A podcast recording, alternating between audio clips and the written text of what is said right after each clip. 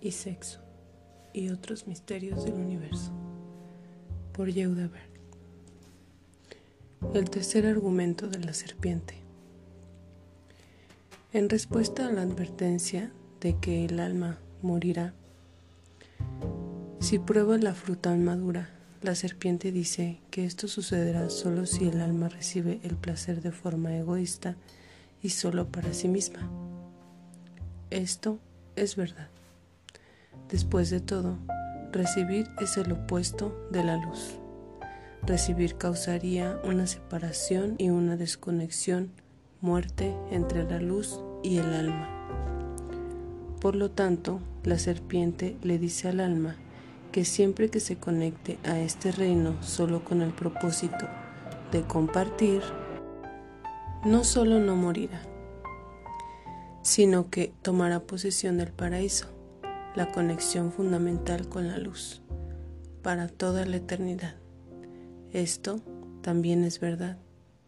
Ahora sigamos con cuidado la siguiente cadena de sucesos. Conexión. El alma se da cuenta de que todo lo que dice la serpiente es completamente cierto. Por lo tanto, el alma decide intentarlo en lugar de resistir el remanente de la luz.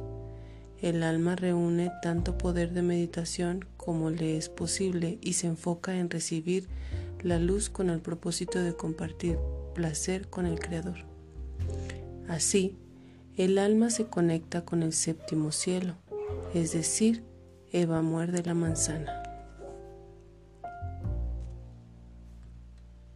Y funciona.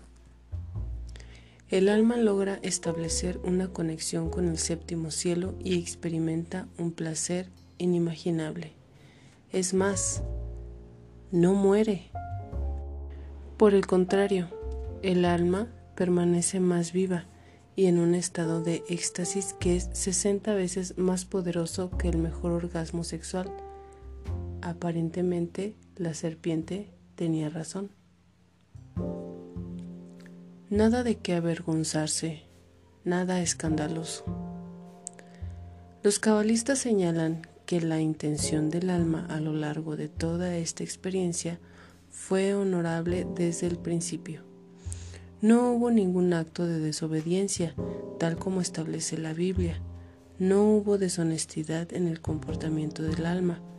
El primer mordisco de la manzana fue incitado por un impulso puro y por la buena intención de recibir placer para compartir con el Creador. Sin embargo, debemos recordar que el camino al infierno está pavimentado de buenas intenciones. Soy solo un alma con buenas intenciones. Oh Señor, no dejes que me malinterpreten. De Animals. Los cabalistas nos dicen que, en realidad, la serpiente solo le contó mentiras al alma. ¿Mentiras? ¿Cómo puede ser? Las vibraciones deslumbrantes de la verdad fluyendo por el Edén cuando el adversario pronunció estas palabras indicaban todo lo contrario. La solución a este enigma se encuentra en el término bíblico fruta inmadura. En la historia bíblica tradicional, Dios le dice a Eva que no coma del árbol del conocimiento porque sus frutas son inmaduras. La cábala revela un secreto profundo. El término inmaduro se refiere al alma y no a una pieza de fruta. En otras palabras, el alma consumió la asombrosa luz del séptimo cielo antes de estar lo suficientemente madura para manejar su impacto. ¿Qué quiere decir inmadura? Específicamente quiere decir antes de que el alma haya expulsado el 100% de su deseo de recibir. Recuerda, en lugar de resistir el residuo de la luz y bloquear todo el deseo, el alma hizo lo contrario, recibió. Como consecuencia, la conexión se hizo de forma prematura, tal como verás en el siguiente ejemplo. El adicto a la cocaína. A una persona que promete abstenerse de un deseo concreto antes de haberlo probado, le será más fácil cumplir su promesa que a otra que ya ha experimentado el placer. Por ejemplo, a quien nunca ha probado cocaína le es más fácil resistirse a una raya de cocaína que a alguien que ya ha experimentado sus efectos. La segunda persona requiere mucha fuerza de voluntad para resistir la tentación, porque el polvo blanco ya ha estado en su sistema. La segunda persona ya ha experimentado el placer. Al respecto, el cabalista Rab Ashlak dijo, la primera persona puede abstenerse de su lujuria de una vez y para siempre. Sin embargo, no es este el caso de la segunda persona, quien necesita un esfuerzo superior para resistirse gradualmente de su antojo hasta librarse de él por completo. Y, tal como veremos, la serpiente era muy consciente de todo esto.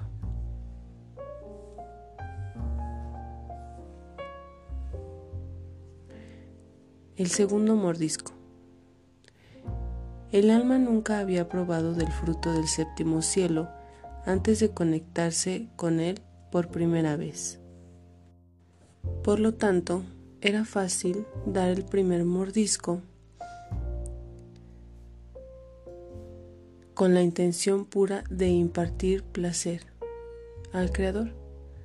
Sin embargo, después de dar ese primer mordisco, sucedió algo inesperado.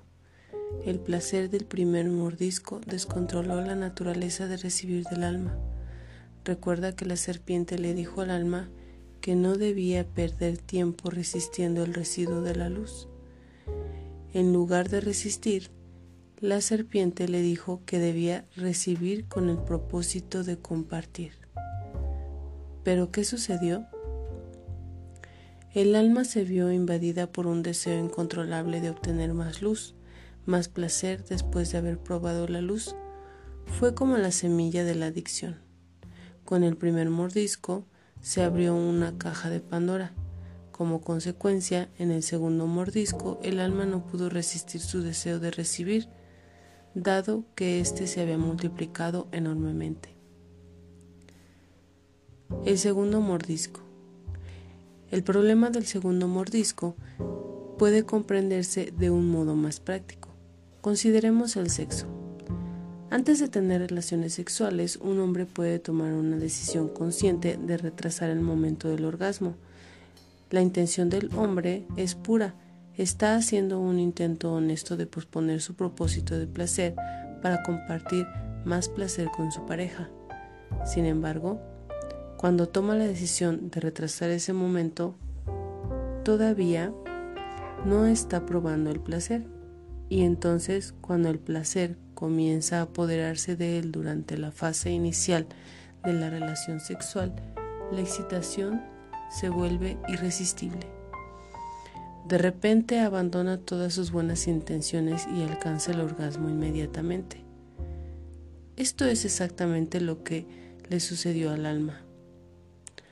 Rab Ashlak dice, cuando la mujer, refiriéndose al aspecto de recibir del alma, aún no había probado la fruta y se encontraba en el estado de compartir, le fue fácil dar el primer mordisco con la intención pura de compartir placer con el Todopoderoso.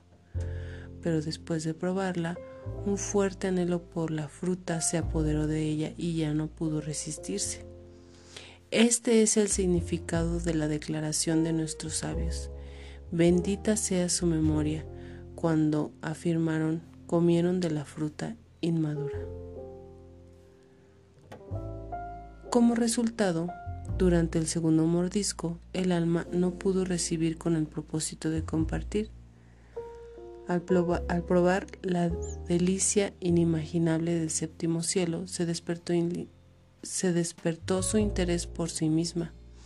En otras palabras, el alma se conectó antes de haber adquirido la capacidad completa para controlar permanentemente sus impulsos de recibir. El deseo de recibir no estaba totalmente eliminado de su naturaleza.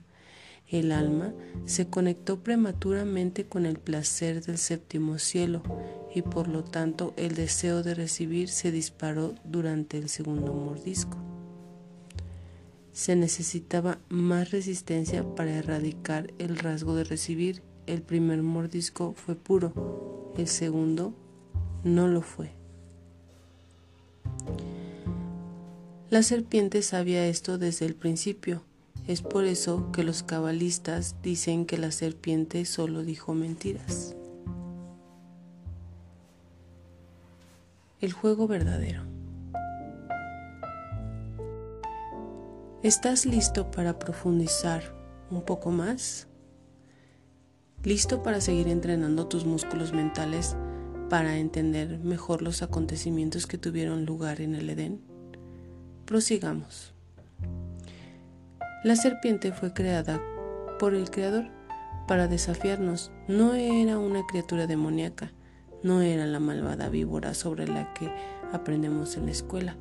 La serpiente era en realidad un ángel, una fuerza espiritual y celestial, creada de luz divina, igual que el alma única, era una fuerza hermosa, irresistible y angelical. Y el juego que jugaban el ángel y el alma única era el juego del sexo, específicamente la conexión que se llevó a cabo entre el alma y el séptimo cielo fue en realidad una conexión sexual entre el adversario y el alma aunque no involucró cuerpos materiales, fue sexo en un nivel espiritual, en el reino de la conciencia. Pero no te equivoques, fue sexo de todos modos. Un mayor deseo y el nacimiento del egoísmo. Cuando el alma dio el segundo mordisco, su deseo se disparó a causa del placer inimaginable que había experimentado. Compáralo con una persona que está dieta y se controla todo el día. Sin embargo, cuando llega la noche, comienza a sentir un gran deseo de comer algo dulce. Lo que sucede es que si la persona hace trampa y se come un trocito de chocolate, entonces el placer se apodera de ella y termina devorando la tableta de chocolate entera. Sin embargo, si puede evitar ese primer mordisco, obtendrá la fuerza de voluntad suficiente como para resistir ese deseo durante el resto de la noche.